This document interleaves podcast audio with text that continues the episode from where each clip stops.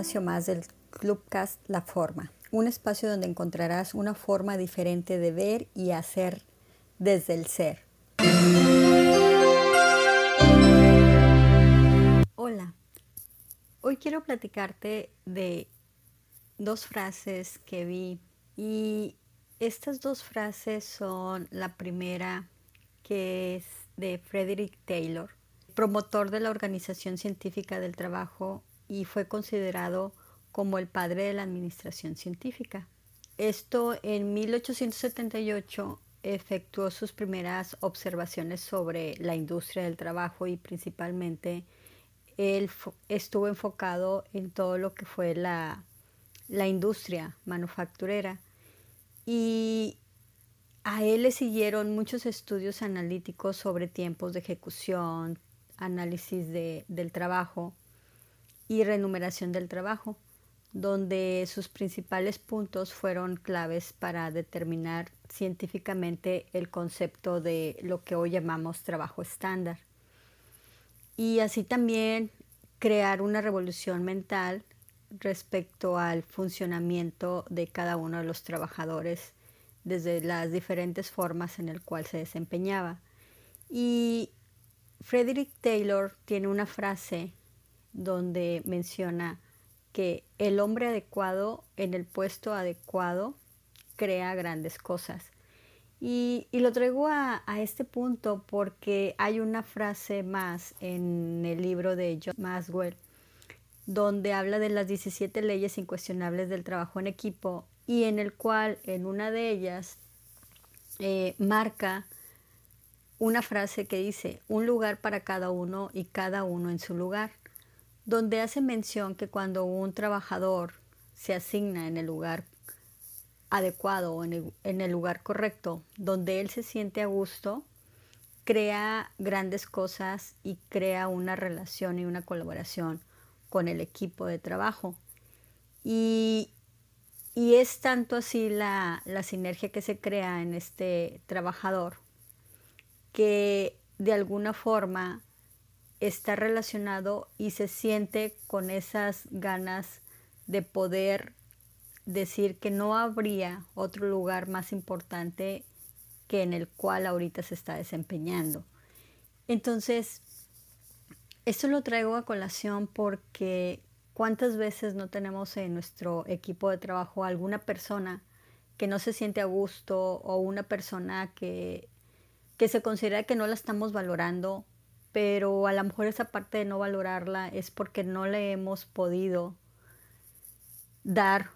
actividades o no le hemos podido reconocer las actividades que hace y que tienen un valor dentro del equipo de trabajo porque tal vez no nos hemos dado el tiempo de observar todo lo que agrega, todo lo que aporta a cada una de las actividades y los procesos que hacemos. Y, aquí yo traigo algunos puntos cuando somos de las personas que estamos en una nueva compañía o que estamos tomando un nuevo cargo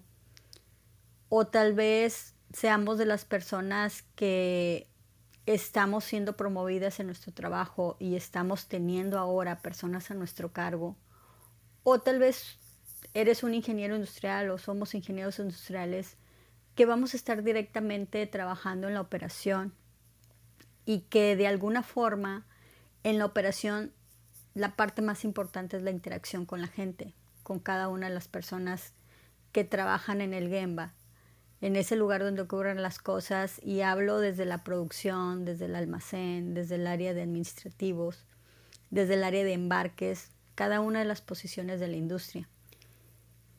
Y para ello, en cualquiera de estos puntos, es importante el planear un tiempo para interactuar con las personas. Ah, hay ocasiones en que decimos que es una pérdida de tiempo platicar, interactuar, conocer pero sin embargo no estamos perdiendo el tiempo. Yo creo y lo considero como una inversión de tiempo. ¿Por qué lo digo así? Porque el invertirlo para conocer a las personas, el invertirlo para interactuar con ellas, de alguna u otra forma nos ayuda a tener ese enganche, esa colaboración, ese apoyo para posteriormente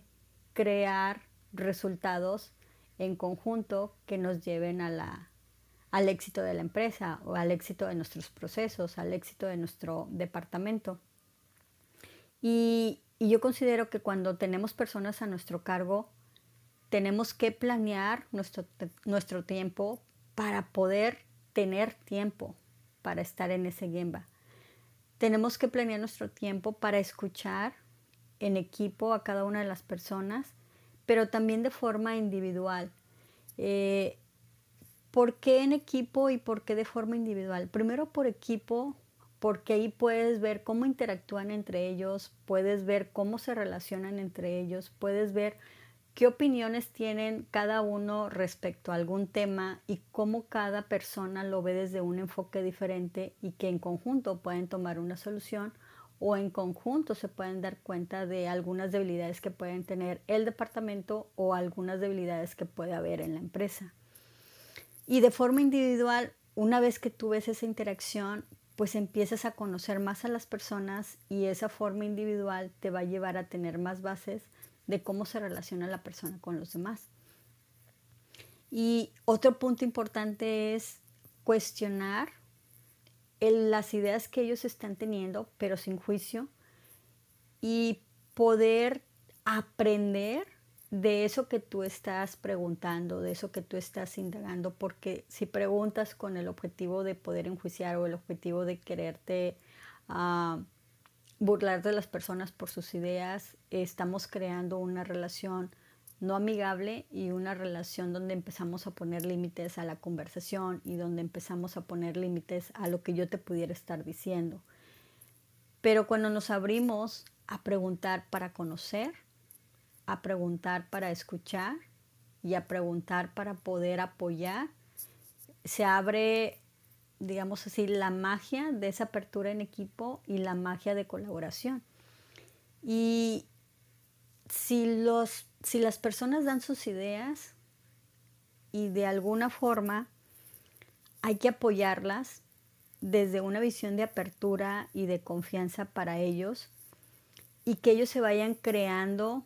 esa parte de ser mejores, de mejorar su proceso cada día en base a que alguien más los escucha, en base a que alguien más confía en ellos para que ellos también empiecen a confiar en lo que tienen como ideas y en lo que pueden aportar para dar solución a las cosas. Si tienes dudas respecto a que sea una buena idea o consideres que tendrá un impacto no óptimo para la empresa o para el departamento, yo consideraría abrirnos hacer preguntas hacia eso que tú estás pensando que pudiera suceder, pero al hacer preguntas enfocadas a que la otra persona se pudiera cuestionar su idea, pudiera a lo mejor tener otras ideas por donde darle una solución dentro de esa misma idea,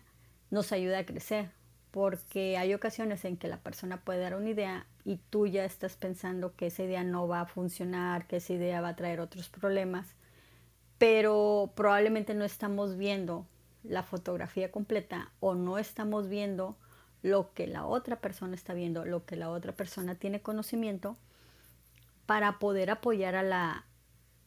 al departamento o poder apoyar a esa operación que está teniendo algún problema o poder apoyar a la empresa. Entonces aquí es al abrirnos a escuchar, al abrirnos a preguntar, el abrirnos a poder entenderlos desde donde ellos están viendo, opinando y pensando y compartiendo las ideas, desde ahí podemos hacer un cambio en nuestro equipo de trabajo. Y, aquí te doy un ejemplo. Cuando yo llegaba a las líneas de producción, cuando llegaba a una nueva empresa, yo siempre pienso que ahí es donde tenemos la oportunidad de, de, emplear mayor tiempo a conocer a las personas, porque cuando llegas a una nueva compañía, lo primero que se hace es la inducción, después te van entrenando, vas conociendo, pero en ese periodo de tiempo, en esas primeras semanas, tienes más tiempo para estar en el Gemba. Tienes mayor tiempo para conocer a las personas, para escucharlas, preguntar, observar. con tu equipo o con las personas que estén en cada una de las posiciones. Puedes darte la oportunidad de ir planeando tu tiempo en el cual vas a ir conociendo procesos, vas a ir conociendo documentación, vas a ir conociendo a través de reuniones, juntas, pero ve dedicándole tiempo en un inicio a la interacción con las personas, a irlas conociendo. Cuando yo tenía esa parte de, de, poder conocerlas desde un inicio, eso me ayudaba mucho para cuando yo ya tenía que hacer un análisis de tiempos, tenía que hacer alguna un rebalanceo, tenía que hacer alguna mejora, yo ya tenía esa interacción con las personas que ya me ayudaban a, a que de alguna forma ellos pudieran comprarme la idea, pudieran interactuar con la idea y pudieran hacerse dueños de la idea. Cuando tomo una posición de gerencia, también lo que hacía era invertir tiempo en reunir al equipo, a líderes de producción, a supervisores de producción y de alguna forma poder conocerlos, ver cuáles eran sus cualidades, cuáles eran sus habilidades, cuáles eran sus oportunidades y poder tener un, un, mejor equipo de trabajo porque me daba cuenta qué persona era más intuitiva para la solución de los problemas,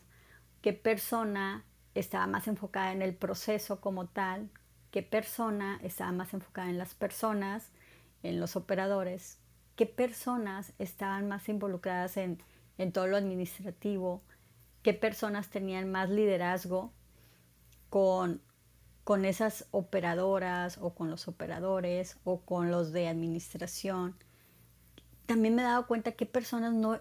no tenían miedo para ir a hablar y tocar la puerta con el gerente, pero también me daba cuenta que personas eran más tímidas y que no podían ir a platicar con alguien más o no, no se les daba la habilidad de ir a solicitar alguna cosa o pedir algo respecto a alguna mejora. Y eso me ayuda a conocerlas y poder enfocarme hacia dónde tenía que ir trabajando, hacia dónde tenía que ir dirigiendo a las personas y cómo las tenía que, que acomodar en su posición, en su lugar de trabajo, en el área adecuada para que pudiéramos tener resultados. Eh, tenía personas que trabajaban solas, que no tenías que estar de alguna forma con ellas, pero había otras personas que me daba cuenta que tenías que estar un poco más pegado con ellas para que pudieran desarrollarse. Entonces, el conocerlas desde un inicio, el que inviertas ese tiempo, te va a ayudar a crecer como equipo, te va a ayudar a crecer como gerente, como persona, en cualquier posición donde estés, y, y poder darnos cuenta el cómo poder relacionarnos con cada uno de ellos y el cómo poder poner a la persona adecuada en el puesto adecuado, así como un equipo de fútbol, así como la parte del ejército, donde se verifican o se ven sus habilidades y ponerlas en las posiciones correctas con el objetivo de siempre meter goles, con el objetivo de siempre tener resultados que nos lleven a un crecimiento tanto personal como de equipo y como de empresa. Y, desde mi punto de vista, tienes que salir de tu oficina, tienes que salir del escritorio para que puedas conocer a cada persona que conforman tu equipo. Cada persona que está en la organización, tienes que salir porque tienes que ir al Gemba para después llevarlo al tuyo. Y el Gemba me refiero a ese lugar donde están ocurriendo las cosas, a ese lugar donde la gente hace su actividad, donde la gente interactúa con otros, donde se relaciona con su proceso. Tú tienes que ir ahí. Y esa es la forma de poder interactuar en equipo. Cuando tú lo tienes que hacer de forma individual, tú lo llevas a tu Gemba y él va a conocer tu Gemba, va a conocer el lugar donde están ocurriendo las cosas que es desde tu pensamiento, pero también desde lo que tú ves a través de toda la operación o de todo tu proceso o de toda tu empresa. Entonces es bien importante ir tú al Gemba de ellos y traerlos a tu Gemba. Y cuando conoces de esta forma a tu equipo y a tu entorno, es más fácil poderlos guiarlos hacia los resultados y puedes darte cuenta cuál es su mayor habilidad u oportunidad y el cómo puedes apoyar a cada uno y cómo se pueden apoyar entre todos. Todas las personas tienen un, tiene un valor, cada persona que conforman una empresa tiene valor y todos añaden valor. No hay ninguna persona que no haya, añada un valor. Todos añaden valor en cada una de las posiciones donde están. Simplemente tenemos que reconocer cuál es ese valor y tenemos que reconocer cuál es su mayor fortaleza o cuál es su área de oportunidad. Y hoy la invitación es que te des la oportunidad de observar, escuchar y desde ahí puedas identificar las habilidades y oportunidades de cada integrante del equipo o de tu equipo. Muchísimas gracias por escucharme en un episodio más de La Forma.